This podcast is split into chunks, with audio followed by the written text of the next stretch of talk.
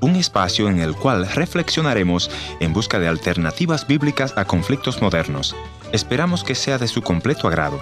Albert Einstein dijo que la oscuridad es la ausencia de la luz. Y a muchas personas le causa terror estar en lugares oscuros. Le crea las peores imaginaciones y muchos miedos.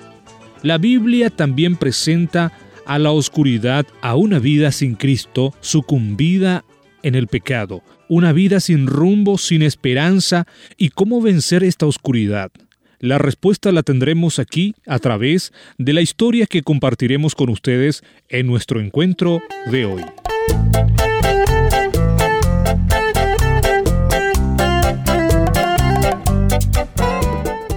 Bienvenidos al encuentro de hoy, soy Heriberto Ayala, colaborador del Ministerio Encuentro, y hoy compartiremos este programa. Pero antes de continuar me gustaría que anotes nuestra dirección en internet www.encuentro.ca para volver a escuchar este o los programas anteriores. Ahora les invito a escuchar la historia de mi amigo Jacobo desde México. Yo vengo de Cuauhtémoc, eh, Chihuahua. Es una colonia menonita y hay algunas colonias, pero lo que es más donde yo crecí es en Los Cienes.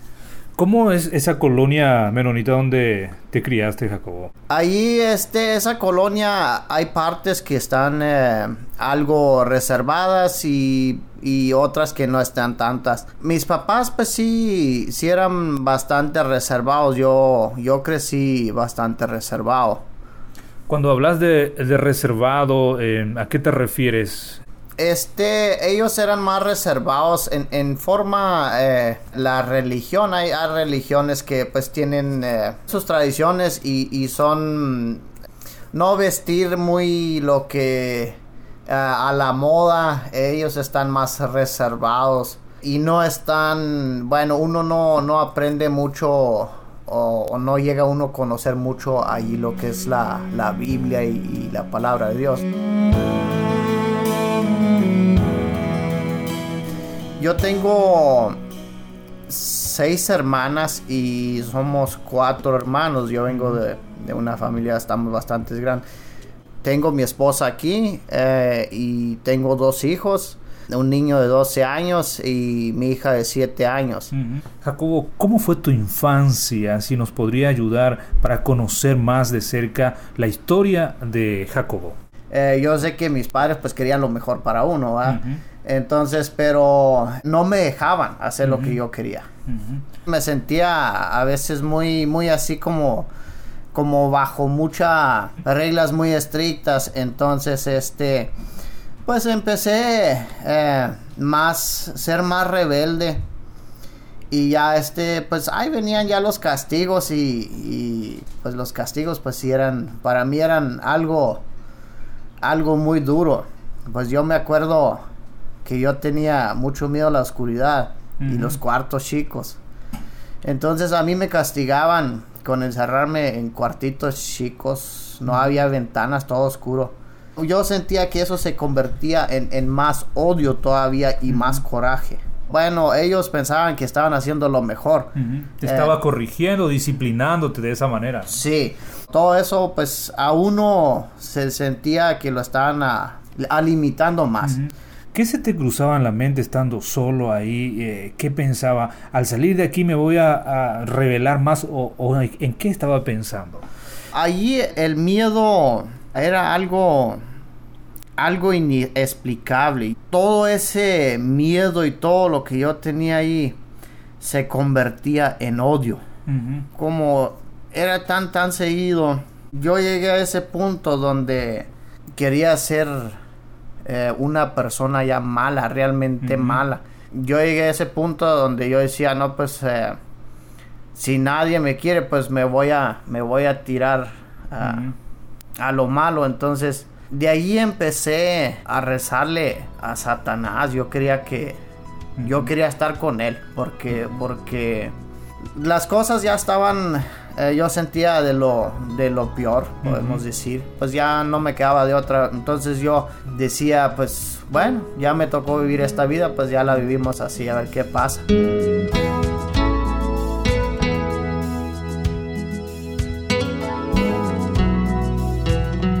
Nuestro amigo Jacobo iba profundizando más y más esa vida oscura, esa vida de odio y rencor por las experiencias vividas. Ahora nos cuenta que a esa vida vacía y sin esperanza buscó llenar con los vicios y las drogas. Entonces yo empecé a fumar y me empezaba a juntar con, con gente más grande que yo sabía que estaban conectados con las drogas y el alcohol. Yo empecé de los 15 años, eh, empecé a, beber mucho y, probar eh, la droga. Eh, primero empecé con, con la marihuana y pues eso no le hallé sentido. Entonces pues empecé con, con la cocaína pues me estaba más profundizando más y más hasta llegué a consumir eh, cristal, le revolvía para, para este, para yo creo para tapar todo, todo lo que había pasado. Pues yo sentía un vacío y, pues buscaba la, forma de, de, llenarlo. Mientras que estaba drogado y con el alcohol y, y haciendo destrozos, pues yo sentía como que se me estaba llenando el corazón. Eso es lo que me gustaba hacer. Sentía que, era alguien. Yo sentía que allí sí era yo, daba una importancia. Pero pasando todos los efectos, pues ya, ya sentía que ya tenía otra vez el vacío. Y, eso fue, bueno, eso me, traía a, a, ese punto de estar a diario. Estando ya siempre bajo el efecto de las drogas. Jacobo nos estaba diciendo que en el momento más oscuro, más candente de la vida que estabas viviendo, eh, rezaste o oraste a, Satanás. ¿Nunca se te cruzó en la mente de orar a Dios? Mi madre siempre, siempre me hablaba de que Dios, pero, pero yo, no, yo no conocía la palabra de Dios. Yo la había escuchado, pero, pero no, no la conocía. Entonces, eh, pues yo ya pensaba que que pues para mí ya, para mí Dios me tenía olvidado. Entonces, eh, pues para mí no era Dios, para mí era eh, el otro lado, el, el, lado oscuro. En el monte Calvario está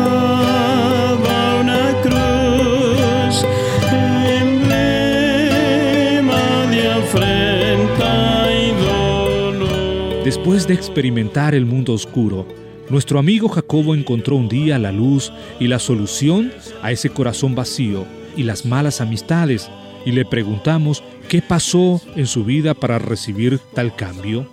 Pues yo me enredé con gente que pues no era buena. Y ellos pues se dedican nomás a destruir y a matar. Entonces este, cuando tenía esas amistades, yo conocí a mi esposa y me casé, todo. Y ahorita pues tengo dos hijos hermosos. Yo, yo decía, bueno, ya tengo que hacer un cambio. Yo quería seguir mi vida así, pero ya con una esposa. Pues me di cuenta que ya no podía seguir así. Pues no encajaba en, un matrimonio, pero no lo solté. Ahí iba. Eh, no tan fuerte, pero ahí seguía. Entonces, los amigos siempre son amigos hasta donde uno quiere, pero ya retirándose ya son, se vuelven enemigos. Y pues llegó el punto hasta donde, donde entraron a, a nuestra casa. En la noche yo tenía el portón cerrado. Ya me habían amenazado, ya me habían marcado muchas veces, pero estaba ignorando y, y este, pues hasta que entraron, tumbaron el portón y entraron. Habían 11 personas en dos vehículos y todos armados. Yo oí que tumbaron el portón y me acerqué a la ventana y le dije a mi esposa, le digo, pues ya llegaron por mí. Mi esposa me dice, me dice, no, pues salte por la ventana de atrás. Le digo, no, no, no, no, ¿cómo crees? No los voy a dejar aquí. Y me dice mi esposa, bueno, pues salte, salte, porque a nosotros no, no nos van a hacer nada. Eh, ellos te quieren a ti, a nosotros no. Entonces eh, yo salí. Yo no alcancé ni a, ni agarrar los zapatos, ni calcetines, nada. Estaba en puros pants y desnudo. Y esa noche estaba, estaba lloviendo, estaba lluviosa la noche. Y ahí al lado había un maizal y entré en el maizal. Pero no podía, no, no podía ver lo que estaba sucediendo adentro de la casa. Salvador, a ti me rindo y obedezco solo a ti. Sin poder tomar el control de la situación, nuestro amigo Jacobo, teniendo a su familia en casa en poder de 11 personas armadas, en su desesperación clamó a Dios, a quien él nunca había orado, y el mismo Dios respondió a su clamor. Y yo me rindo a ti. Yo sabía que no había otra salida que, que ahora sí a entregarme completamente a Dios porque Él era el único que podía salvar a mi familia dentro de la casa donde yo no los podía ver. Me puse de rodillas allí y ya todo mojado y le recé y le, le, dije, yo le dije a Dios, le dije, le dije, salva a mi familia, le digo. Si vas a salvar a mi familia, yo ahora sí me voy a entregar a ti. Yo sé que tú eres el único que puede salvar a mi familia y, y no te voy a fallar si me das esta oportunidad. Eso me hizo cambiar completamente y él y, y Dios salvó a mi familia. Esa noche él, él la salvó. No permitió que tocara ni a mis hijos no, no le pusieron ni siquiera la, la mano, la, no tocaron a mi esposa. De allí este ya al día siguiente, cuando, cuando rescataron a mi familia, mis familiares, pues cuando los volví a ver, pues era un gusto, un alivio de verlos ahí todos con vida y yo, yo tomé la decisión simplemente eh, de servir a Dios. Y a mis hijos, pues yo quiero que ellos también me sigan, ¿verdad?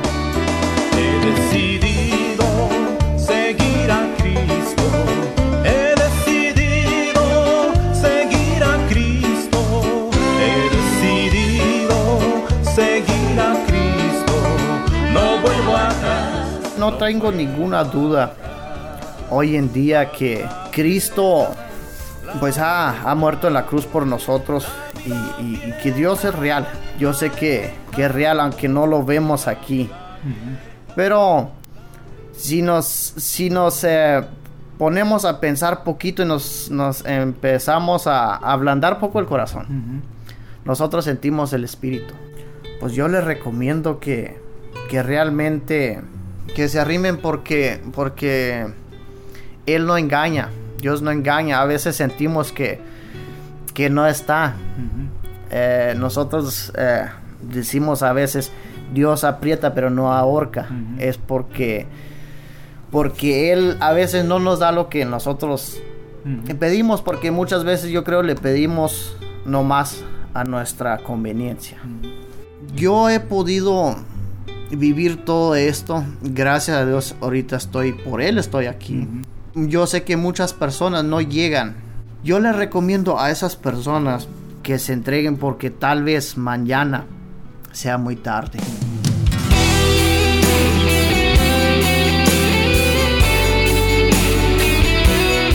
Espero que hayas disfrutado el encuentro de hoy. Si deseas responder a este programa y vives en Norteamérica, puedes llamarme completamente gratis al 1-800-565-1810. Si tienes acceso al Internet, ve a la página encuentro.ca Ahí puedes volver a escuchar este programa o los programas anteriores. Nuestra dirección postal, programa radial Encuentro 225 Riverton Avenida, WPG, Manitoba, R2L0N1, Canadá. Será pues hasta nuestro próximo encuentro. Soy Ernesto Pinto recordándote que Dios te ama y yo también.